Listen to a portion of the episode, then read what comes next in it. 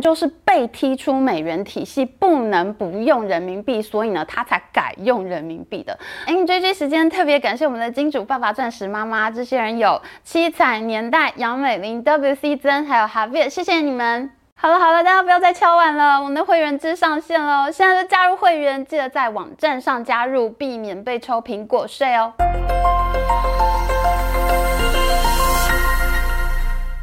Hello，大家好，我是 Amy。哇，我最近简直是要被逼疯了，所有的人都在问我去美元化、终结美元霸权的事情，大家都在敲影片啊。我不得不说，习大大真的是宣传高手啊，讲的绘声绘影，跟真的一样，好像现在美元就快要完蛋了。我真的快要笑死！演戏的是疯子，看戏的是傻子，就是在讲你们，OK？好，那么今天我们就要来彻底戳破人民币大骗局。这么精彩的追剧，你要赶快加入我们频道会员哦，有各种好玩聊天，还有深度会员影片。苹果手机会员不要在手机上面加哦，你们要到 YouTube 网页版上加会员，才不会被抽苹果税哦。他！现在中国习大大展开大反攻，他们说要审查美国美光的记忆体晶片，要半导体反制在美国。哎，而且现在呢，中国每天都在说要。终结美元霸权，这段时间超多人民币的新闻，快把大家吓死了。这些新闻呢，主要分成两大类。第一类是跟石油有关系的，譬如说法国的 Total 道达尔石油公司呢，它完成了第一笔人民币结算的天然气交易，也就是说呢，它卖天然气给中国第一次收了人民币。还有，还有，还有。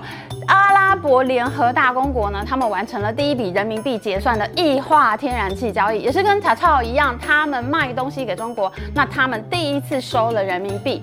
还有中国呢，一直都想要用人民币来跟沙乌地阿拉伯买石油，那沙乌地阿拉伯说他们会考虑，但是他现在还没有答应。可他还没有答应呢，现在中国进出口银行呢就已经马到成功，先借了第一笔人民币贷款给沙乌地阿拉伯，借了相当于一百二十二亿美元的人民币呢，给一个地下喷石油完全不缺钱的沙乌地阿拉伯啊。好，看起来是不是很恐怖呢？好像石油国家石油公司都在用人民币，对不对？这是不是很像石油美元呢？习大大的企图心其实非常明显，他就是想要用一个石油人民币出来，因为呢，全世界都要买石油嘛，所以呢，就可以用人民币来买石油。那这样子是不是全世界都要用人民币了呢？啊、哦，还有更恐怖的。第二类呢，让大家感觉到很惊吓、毛骨悚然的新闻呢，就是有好几个国家说，他们以后跟中国贸易都要用人民币来结算。譬如说，南美洲的第一大国巴西，他就宣布呢，他要用人民币来结算巴西和中国之间的贸易。那巴西央行还宣布呢，他们现在的人民币资产是第二大货币资产了。还有另一个石油大国伊拉克，他们也宣布呢，他们跟中国之间的贸易以后要用人民币来结算。而且呢，去年我们大家都知道，俄罗斯因为开战嘛，对乌克兰开战，所以他被北约国家制裁。那普丁呢，就叫俄罗斯人大家大量的改用，全部都改用人民币。那现在呢，人民币已经是俄罗斯第二大交易货币，超过美元的交易了。天呐，越来越多国家在用人民币，而且巴西也不是小国家哎，巴西有一大堆铁矿石、石油、天然气，这么多国家都在用人民币，美元是不是就要崩溃了呢？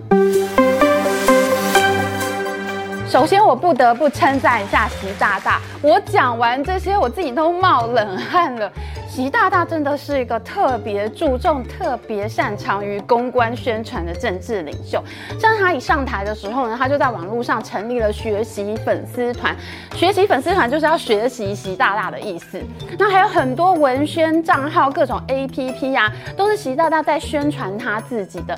那今年三月底，我们知道习大大跑去俄罗斯见普丁，他很开开心的跟普丁握手啊。出来的时候呢，还特别对着各家媒体的摄影机，他跟普丁讲。百年的变局，我们一起来做啊！很像是他要跟普丁一起去征服宇宙的感觉。事实上呢，这就是他的一个宣传手法，他就是要让中国民众看到他讲这些，这就是一个大内宣。然后习大大一从俄罗斯回到中国，他立刻就叫各国领袖去北京朝拜他。西班牙的总理桑切斯、马来西亚总理安华、新加坡总理李显龙、法国总统马克宏、欧盟执委会主席冯德莱恩、巴西总统鲁拉，他们都跑去中国见习大大。而同时呢，习大大又疯狂放出人民币的各种消息，公关新闻满天飞，看得大家都快要吓死了。事实上，他最重要的目的就是要重振他的帝王形象，让大家都。觉得全世界都在用人民币，这样呢，他在中国的声望就会大大的提高。但是呢，我要在这边提醒大家，其实这一波人民币的宣传大部分都是噱头，没有多大的实质意义。而这些新闻呢，我都已经看好多年了。你不相信吗？我们来看一下这张图，这是全球金融电报体系，也就是 SWIFT 的统计，这是全世界研究货币的人超重要的一张表。到底现在全世界有多少人在用人民币交易呢？人民币的交易量到底有多少呢？哒啦，现在人民币的交易量只占全球的百分之二点二六。俄罗斯是在去年大量转向用人民币的，照理说呢，人民币的交易量应该要在这两年大幅的提升才对，但是呢，没有。俄乌战争之前的二零二一年三月，人民币还有百分之二点四九的交易量，但是呢，在俄罗斯用了人民币以后，人民币的市占率竟然还下滑到百分之二点二六，哎。讲的一副全世界都要抛弃美元的样子，可是美元的交易量竟然从二零二一年的百分之三十九上升到二零二三年最新的百分之四十一。美元的交易量是在上涨的，你人民币可不可以先不要再说你要超越美元？你先超过了日元和英镑看看好吗？前面还有欧元，最后才是美元，你一个一个来好吗？所以你说这到底是不是一个人民币大骗局呢？这根本就是习大大的大外宣，OK？可能到这边呢，有些人会 argue，现在人民币的交易呢，有一些以往他们自己做的系统去了，去一个叫做 CIPS 的人民币交易系统，SWIFT 可能没有统计到这些交易呢，所以呢，看起来人民币非常非常少。No，我查过了，大部分的银行呢，他们用 CIPS 呢是友情帮忙，主流还是 SWIFT，超过。九成在 CIPS 上面交易的这个交易量，都还是会被 SWIFT 这个系统给收录到，所以呢，SWIFT 才是最全的。而且呢，现在 CIPS 的市占率呢，也只有百分之二点一三，所以呢，SWIFT 还是最准确的统计，而 CIPS 呢，小到可以忽略不计。所以，请你不用担心，这些资料我们都反复查过了，你们就是被习大大唬住了哦。人民币有没有可能取代美元呢？这当然是有。有可能的，但是呢，这件事情在我们有生之年都看不到，三十年之内呢是几乎不可能发生的，一百年后或许有可能吧，我们一百年以后再来看看好了。为什么我敢这么肯定的讲呢？因为一般人根本就不了解一个货币要成为全球通用的货币是有多么的困难，而其中最困难的事情就是它需要有一个全球化的清算网络，这就是金融世界的基础建设，这是非常困难的。怎么困难法呢？我们现在来看这几个古代的新闻。这是二零一六年的新闻，哈尔滨银行，中国哈尔滨银行一千五百万人民币现钞运抵俄罗斯。这是二零一八年的新闻，中国龙江银行一千五百万人民币现钞运抵俄罗斯。那就是二零一九年的新闻，哇，这个厉害！刚刚我们都是运钞车送人民币过去俄罗斯，到了二零一九年升级到运钞机了，用飞机来送人民币，两千万现钞直运俄罗斯，黑龙江开通首条对俄现钞航空调运路径。哎，这些人在干嘛？就是在运钞啊！你以为要用人民币是随便说说的吗？你人民币要出现在那里，你才能用，OK？没有跟你开玩笑，你看这个还有运钞典礼耶。二零一九年，中国已经向俄罗斯运去一点五五亿的人民币现钞。你看桌子上一大叠一大叠。中国不是只有这样运钞去俄罗斯哦，你看他还用大飞机载了数亿人民币的现钞去伊朗，大飞机降落在德黑兰机场，这是因为伊朗被美国制裁了。那中国现在和伊朗的贸易大部分已经都是用人民币在结算了，所以呢，中国就要载人民币的现钞过去给伊朗用。可是我们刚刚都看到了，即使是伊朗和中国交易都用人民币，俄罗斯用人民币已经用到它第二大外币了。但是呢，人民币交易在世界上呢，就是一个沧海一粟啊，只有百分之二点二六的市占率。大家想想看，为什么美元会是全球的通用货币呢？美元在哪一家台湾的银行你买不到呢？你去全世界各地旅行的时候，随随便便哪一家银行、哪一家街头的 foreign exchange，它都能帮你换到美元。你觉得这是很容易的事情吗？这不容易，这要搬多少年、多少美元现钞才能搬到全世界，才能做到全世界所有的银行网络，每一家分行、每一个换钱的这个小站里面全部都有美元。这相当于全世界所有的金融网点都有美元现钞，诶。你想想看，如果我今天是我们新台币要进到全世界的每一个银行网点，那我们要印多少新台币的钞票出来呢？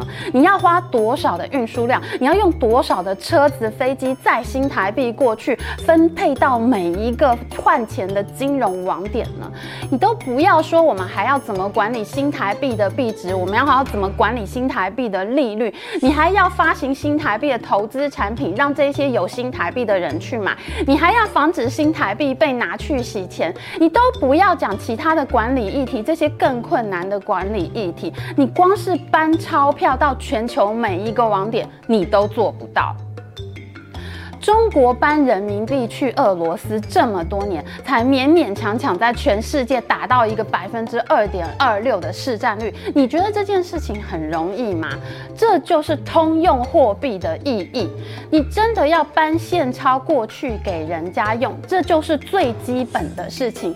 光是这件事情就很难做到，好吗？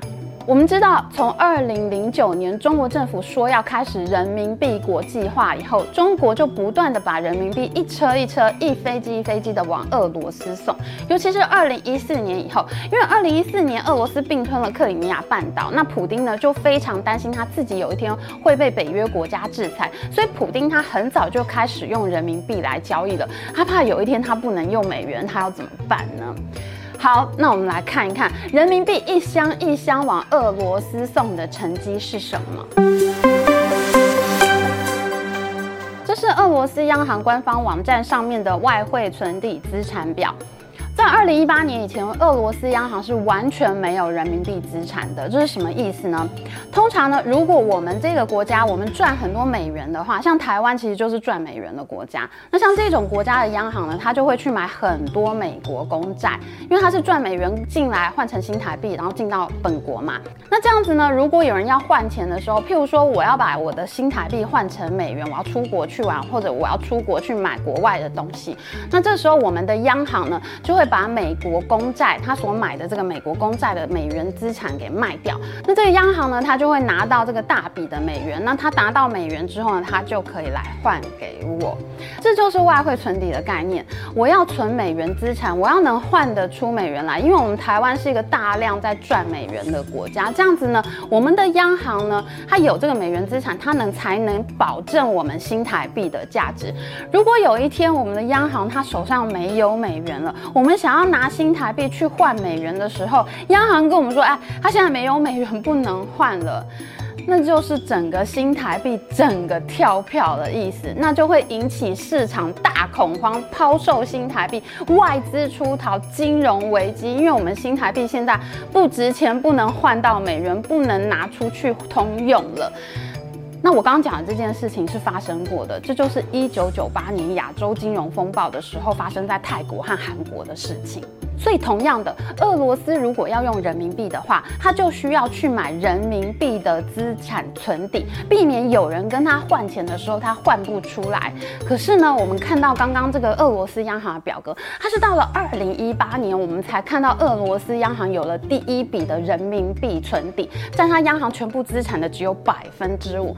这就是说，即使是中国在二零零九年开始做人民币国际化，即使是普丁在二零一四年以后开始鼓励俄罗斯人用人民币，可是呢，一直到二零一八年之前都没有太多俄罗斯人用人民币的意思。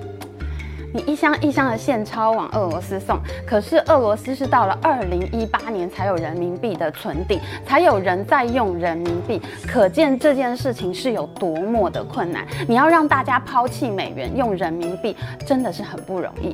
即使是到俄乌战争之前呢，差不多俄罗斯的人民币存底就是在百分之十五上下，美元的存底呢还是超过两成，一直都是比人民币还要更多的。